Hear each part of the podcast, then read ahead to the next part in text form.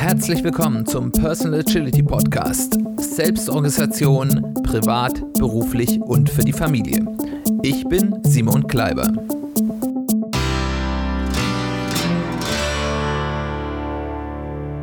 Herzlich willkommen zu einer weiteren Folge des Personal Agility Podcast. Schön, dass du wieder eingeschaltet hast. Schön, dass du wieder dabei bist. Wir haben diesmal die, den zweiten Teil unserer Serie zum Selbstcoaching, eine der drei Serien, die uns in diesem Podcast ja ein bisschen hier durch das Jahr 2021 begleiten sollen. Und das Ziel dieser Serie ist, dass äh, ich Methoden aus dem klassischen systemischen Coaching vorstellen will, die sich dazu eignen, dass man sie entweder mit sich selbst oder mit einer vertrauten Person, die jetzt keine spezielle Ausbildung hat, durchzuführen, also dass sie sich dazu eignen. Und ähm, da gibt es einige, mit denen man das ganz gut machen kann und ich glaube, dass das eine große Hilfe sein kann. Ich möchte allerdings da auch eine Warnung vorausschicken, ähm, wenn man das mit sich selbst macht oder eben auch mit einer Person, die aus dem eigenen persönlichen Umfeld kommt, hat man einen entscheidenden Nachteil, dessen man sich bewusst sein soll man hat nicht auf sich selbst und auch nicht auf jemand, der einem sehr nahe ist, den gleichen neutralen Blick, den ein professionell ausgebildeter, erfahrener Coach hat. Ähm, und ein professionell ausgebildeter Coach hat natürlich auch noch weitere Möglichkeiten, Dinge zu hinterfragen. Das heißt, insbesondere wenn man das mit sich selbst macht, besteht immer die Gefahr, dass man bestimmte Dinge nicht aufdeckt, die aufdeckbar wären, also insbesondere die sogenannten Unknown Unknowns, also Dinge, denen man sich selbst noch gar nicht bewusst ist und nach denen man dann natürlich auch nicht fragt. Äh, und ein professionell ausgebildeter Coach ist eben genau darauf trainiert, solche Dinge auch zu finden und mit Fragetechniken aufzudecken. Deswegen ja, solche Selbstcoaching-Methoden sind sehr wertvoll, die können bereits einen sehr großen Nutzen erzielen, deswegen stelle ich sie auch vor, aber wenn man sich damit schwer tut oder man das Gefühl hat, ja, so ganz bis zum Schluss bin ich da noch nicht gekommen, ähm, oder man sich eben einfach auch das Optimum gönnen will, dann empfehle ich euch, sucht euch einen gut ausgebildeten systemischen Coach, der das professionell anbietet. Ähm, da kriegt ihr sicherlich noch mal ein bisschen mehr als das, was ihr selbst machen könnt. Aber jetzt diesen Disclaimer zur Seite zum Thema. Ich möchte euch heute einen absoluten Klassiker aus dem systemischen Coaching vorstellen. Eine Methode, die den schönen Namen das innere Team hat. Dieses, ähm, diese Methode wurde entwickelt von einem der ja, großen Vordenker der, des systemischen Coachings, äh, Schulz von Thun. Und äh, der hat auch einige sehr interessante Bücher zum systemischen Coaching geschrieben und in einem dieser Bände hat er sehr intensiv diese Methode des inneren Teams vorgestellt. Wie immer möchte ich euch jetzt so die, die, die Grundlagen davon erklären, alles, was ihr braucht, um das eben mal mit euch selbst oder mit einer vertrauten Person durchzuführen. Da gibt es natürlich noch viel andere Informationen und alle Leute, die sie jetzt sich auskennen, wenn, wenn du als Hörer jetzt vielleicht eine systemische Ausbildung hast oder dich sonst mit Coaching auskennst, das ist natürlich teilweise ein bisschen, ähm, ja, vereinfacht, aber ich glaube, dass es genau in dem Maße vereinfacht ist, wie das eben auch für den Hausgebrauch gut nutzbar ist. Die Grundidee der Methode ist folgende. Wir haben in uns unterschiedliche und teils sich widerstrebende Bedürfnisse und Motivationen, die uns ausmachen. Die alle ihre Berechtigung haben und die alle oder fast alle auch gut für uns sind.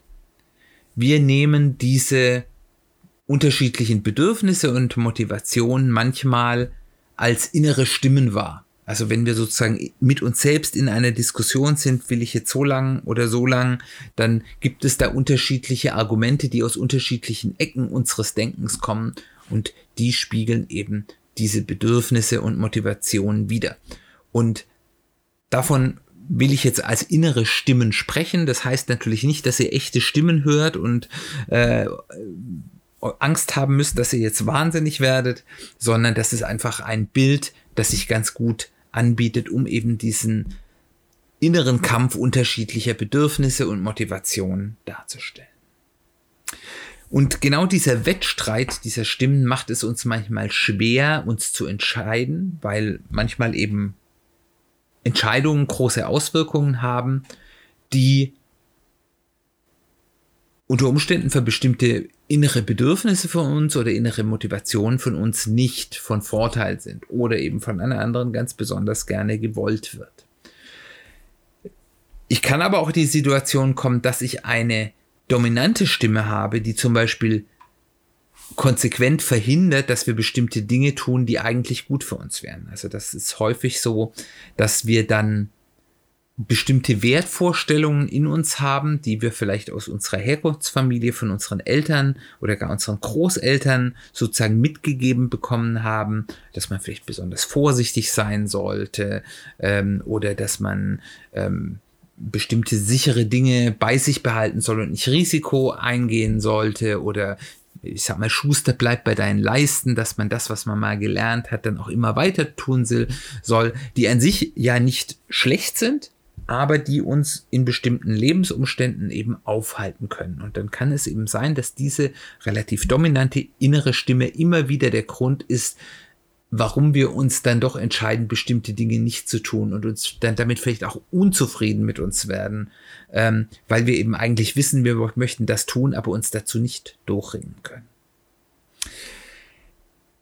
Das Ganze ist sozusagen, und so kann man sich das vielleicht vorstellen, die Idee vom Engelchen und Teufelchen, die auf unserer Schulter sitzen, weitergedacht. Es geht hier nicht um Gut und Böse und die Stimmen sind auch nicht gut und böse, sondern sie repräsentieren eben einfach unterschiedliche Bedürfnisse, unterschiedliche Motivationen, die einfach uns als Menschen ähm, ja für uns natürlich sind und die auch gut sind, weil wir eben einfach auch unterschiedliche Facetten haben, die alle Berücksichtigung finden sollten in unseren Denkprozessen. Das Ziel der Methode ist nun, dass wir eben diese Stimmen bewusst identifizieren und dann auch betrachten, was an den dahinterliegenden Bedürfnissen und Motivationen für uns im Allgemeinen und auch in der aktuellen Situation gut bzw. schlecht sind. Und in einem zweiten Schritt holen wir die diese Stimmen dann an einen Tisch zu einer, Schulz von Thun hat gesprochen, von einer inneren Ratsversammlung, man kann auch sagen von einer inneren Teamsitzung, in der dann eben diese unterschiedlichen Stimmen zusammenarbeiten sollen, um Lösungen zu finden, die für alle diese äh, Motivationen und Bedürfnissen, die hinter den Stimmen sitzen, ja, akzeptabel sind oder eben auch, dass wir die Entscheidung treffen, dass bestimmte Stimmen vielleicht auch mal ignoriert werden. Generell kann man das immer dann anwenden, wenn es uns schwerfällt, uns zu entscheiden, bei Themen, wo wir so eine innere Zerrissenheit fühlen, wo wir sagen, ja, ich weiß nicht und da ist das eine und das andere und ich drehe mich da im Kreis. Und eben auch, wenn wir das Gefühl haben, dass uns bestimmte Ängste von Vorentscheidungen blockieren. Was ist das Vorgehen, um jetzt mal möglichst schnell praktisch zu werden? Wir betrachten immer eine bestimmte Frage, an der wir uns entlang hangeln wollen. Also entweder wir haben eine konkrete Frage, wo wir sagen, uns fällt uns schwer, uns da zu entscheiden und da möchten wir uns selbst helfen oder eben einen Coach suchen, der uns da hilft. Oder es geht, wenn wir jetzt sagen, wir haben immer wieder Situationen, äh, wo wir das Gefühl haben, unsere inneren Stimme, unsere inneren Ängste bremsen uns aus, wo wir eigentlich sagen, wir sollten das tun, dann kann man sich da eben einfach eine beispielhafte Frage herausnehmen, anhand derer man das Ganze durchexerziert. Im ersten Schritt überlegen wir uns jetzt, welche dieser inneren Stimmen wir haben, die sich dann eben auf diese Frage melden. Als erstes versuchen wir mal zu identifizieren, was diese Stimme sagt. Ein Schlüssel sagt. Also zum Beispiel könnte man sagen, dass wir eine Stimme in uns haben. Ähm, das wird großartig, du wirst tolle Erfolge haben. Oder eine andere Stimme sagt, ja, aber pass auf, wenn du dich, wenn du das machst, dann verlierst du die Sicherheit deines sicheren Jobs, den du jetzt hast und äh, wir werden alle verhungern. Bisschen übertrieben. Man muss den auch nicht so übertrieben machen, aber man sagt, man hat eben unterschiedliche Stimmen. Das können auch ganz banale Dinge sein. Wir überlegen einfach, was geht uns durch den Kopf, wenn wir eben uns mit dieser Frage beschäftigen. Und wenn wir diesen Schlüsselsatz niedergeschrieben haben, versuchen wir dieser Stimme, die das sagt, einen Namen zu geben. Und zwar versuchen wir dieser Stimme einen neutralen bis positiven Namen zu geben. Also ähm, wenn wir zum Beispiel eine solche vorsichtige Stimme haben, dann nennen wir die nicht vielleicht der Angsthase oder der Schisser, weil das hat ja auch was Gutes. Diese Stimme ist ja vielleicht der Vorsichtige oder der Bewahrer. Und die positive Stimme, da fällt es uns vielleicht einfacher, der sagen wir der Abenteuerlustige oder der in die Zukunft Denker und so weiter und so fort. Und ähm, da denken wir dann eine Weile drüber nach und sammeln all diese Stimmen. Und es können sehr, sehr viele sein. Wir fragen dann immerhin, was gibt's da noch für Stimmen? Was gibt's da noch für Stimmen? Und ähm, versuchen die, also eine möglichst große Anzahl davon zu finden. Im Normalfall findet man da fünf bis acht bis 15. Es gibt auch Leute, die haben viel mehr, aber das ist so eine, so eine normale Zahl, was man so identifiziert. Und es macht auch durchaus Sinn, darüber ein paar Tage nachzudenken, das nicht nur einmal zu machen, sich hinzusetzen zu tun, weil man häufig auch Stimmen hat, die nicht sofort kommen, sondern die erst im Nachgang kommen. Also man hat sozusagen frühe Stimmen und man hat späte Stimmen. Und das ist dann auch der nächste Schritt, mit dem wir uns beschäftigen wollen. Wir versuchen dann zu identifizieren, ist das eine laute Stimme oder ist das eine leise Stimme?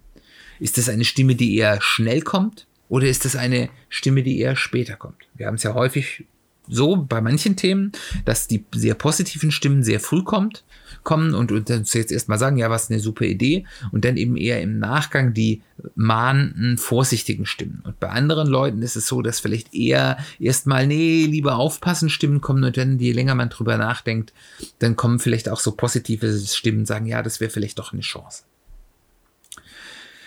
Das nächste ist, falls das nicht schon klar geworden ist, ähm, beim gerade beim Setzen dieser Namen ist, wir überlegen uns, für was ist diese Stimme gut? Was für einen Nutzen hat diese Stimme für uns im Allgemeinen und aber auch in dieser speziellen Situation? Für was ist es gut, dass es diese Stimme gibt? Und daraus folgend ist dann der nächste Schritt, uns zu überlegen, ist denn der Einfluss, der diese Stimme hat auf unsere aktuelle Entscheidung, wie wir die im Moment treffen, angemessen?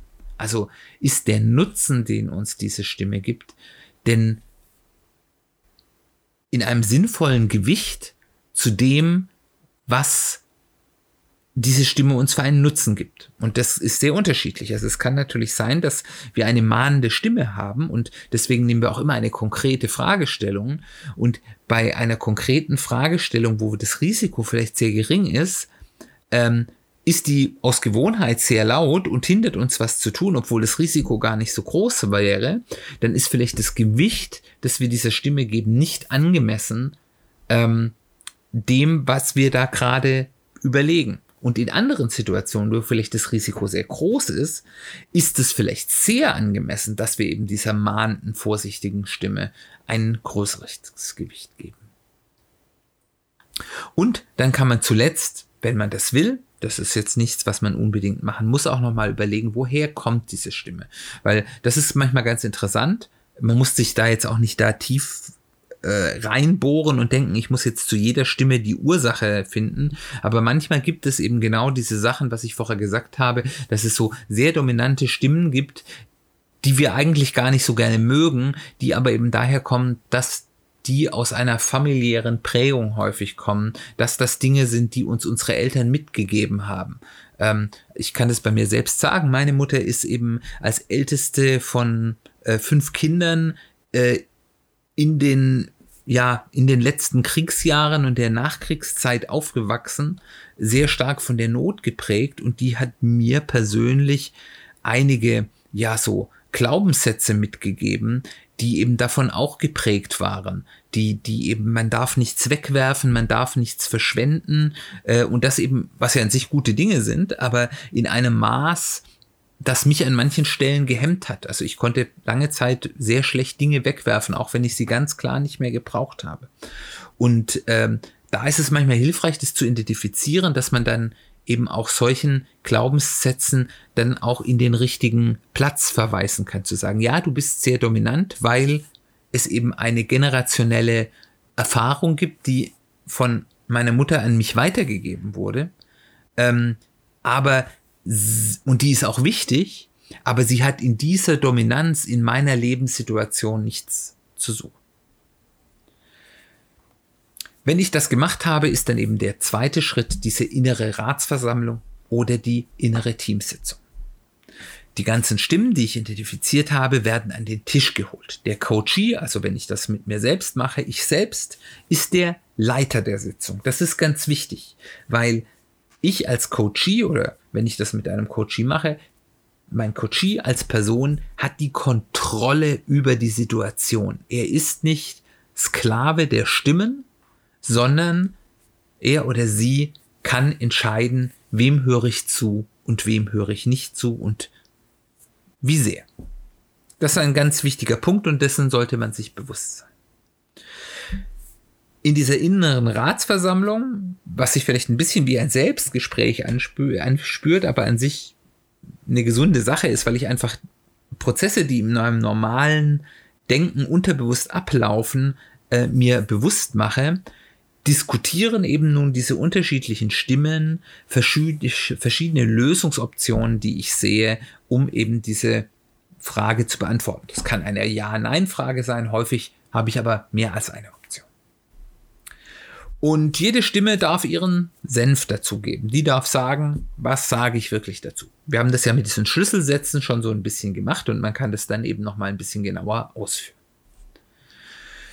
Und jetzt versuchen wir, nachdem jede Stimme ja das Wort erhalten hat, ein bisschen abzustecken, welche Kompromissräume die jeweilige Stimme hat. Weil wir sollten bedenken, die Stimmen sind ja nicht einfach Stimmen, sondern hinter den Stimmen stecken bestimmte Grundbedürfnisse und Grundmotivationen in uns selbst. Und wir sind am glücklichsten, wenn wir möglichst vielen dieser Grundbedürfnisse ähm, eine Zufriedenheit oder Akzeptanz geben können. Das heißt, wir versuchen ähm, zu überlegen, was für was sind die Bereiche, in dem zum Beispiel meine vorsichtige Seite, die bewahrende Seite, noch mit einem bestimmten Aspekt leben kann, auf der anderen Seite aber vielleicht meine abenteuerlustige Seite, um das jetzt mal ganz vereinfacht darzustellen, ähm, eben auch die Befriedigung hat, dass man Dinge wagen kann und neue Dinge beginnen kann. Das heißt, man versucht abzustecken, wo sind denn die Kompromissräume,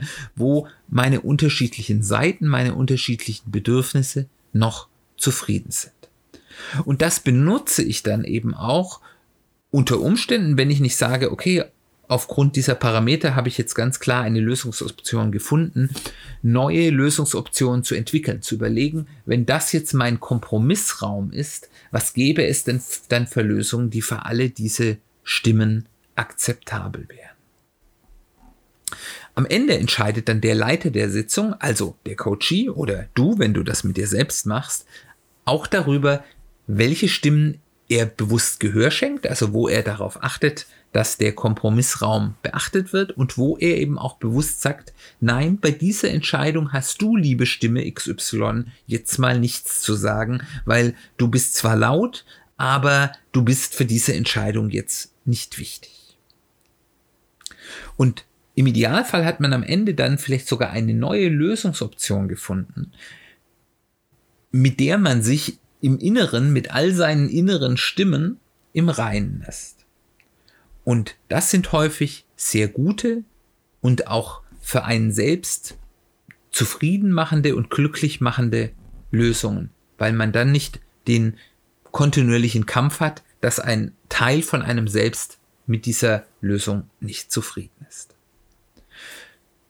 Zusammenfassend, das Ganze ist eine leicht anzuwendende Methode, die in vielen schwierigen Entscheidungssituationen Klarheit verschaffen kann und helfen, eine gut durchdachte Entscheidung zu treffen, die eben alle eigenen Bedürfnisse beachtet.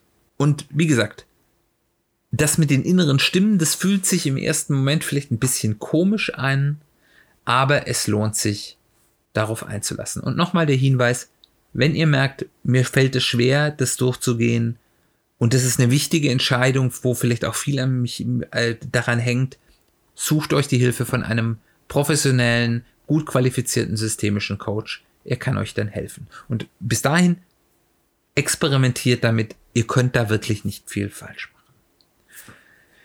Dann hoffe ich, dass ich mit dem Vorstellen dieser Methode euch ein weiteres Werkzeug in euren Werkzeugkasten geben konnte.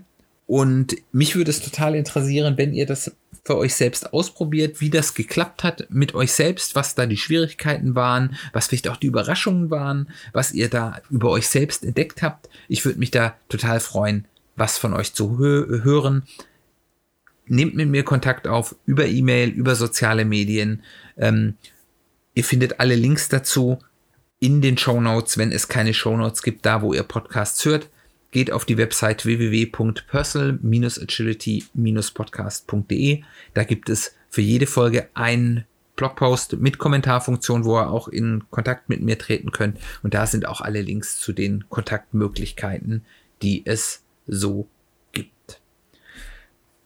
Generell freue ich mich sehr, wenn ihr mich weiterempfehlt, wenn das, was ich hier tue, euch weiterhilft, wenn das gut für euch ist im Familienkreis, im Freundeskreis, im Kollegenkreis oder eben gerne auch auf Social Media, wenn ihr vielleicht die Postings von meinen neuen Folgen einfach teilt. Das hilft mir enorm, ähm, einfach mehr sichtbarer zu werden und damit eben auch neue Hörer zu erreichen. Ebenfalls hilft es hier, wenn ihr mir ein Review dalasst auf eurer Podcasting-Plattform, wenn es dort eine Review-Funktion gibt oder ganz besonders auf Apple Podcast iTunes. Das ist unglaublich hilfreich für mich. Und ähm, dann bleibt uns zum Abschluss nur noch eine Vorschau in die nächste Woche. Da wollen wir weitermachen in der Serie zum Thema Agility from First Principles, also Agilität und vor allem auch persönliche Agilität von den Grundlagen und Prinzipien der Agilität her zu verstehen. Und da geht es um das schöne Thema Menschenzentriertheit. Es würde mich sehr freuen, wenn du da auch wieder einschaltest. Ich freue mich drauf und wir hören uns bald wieder.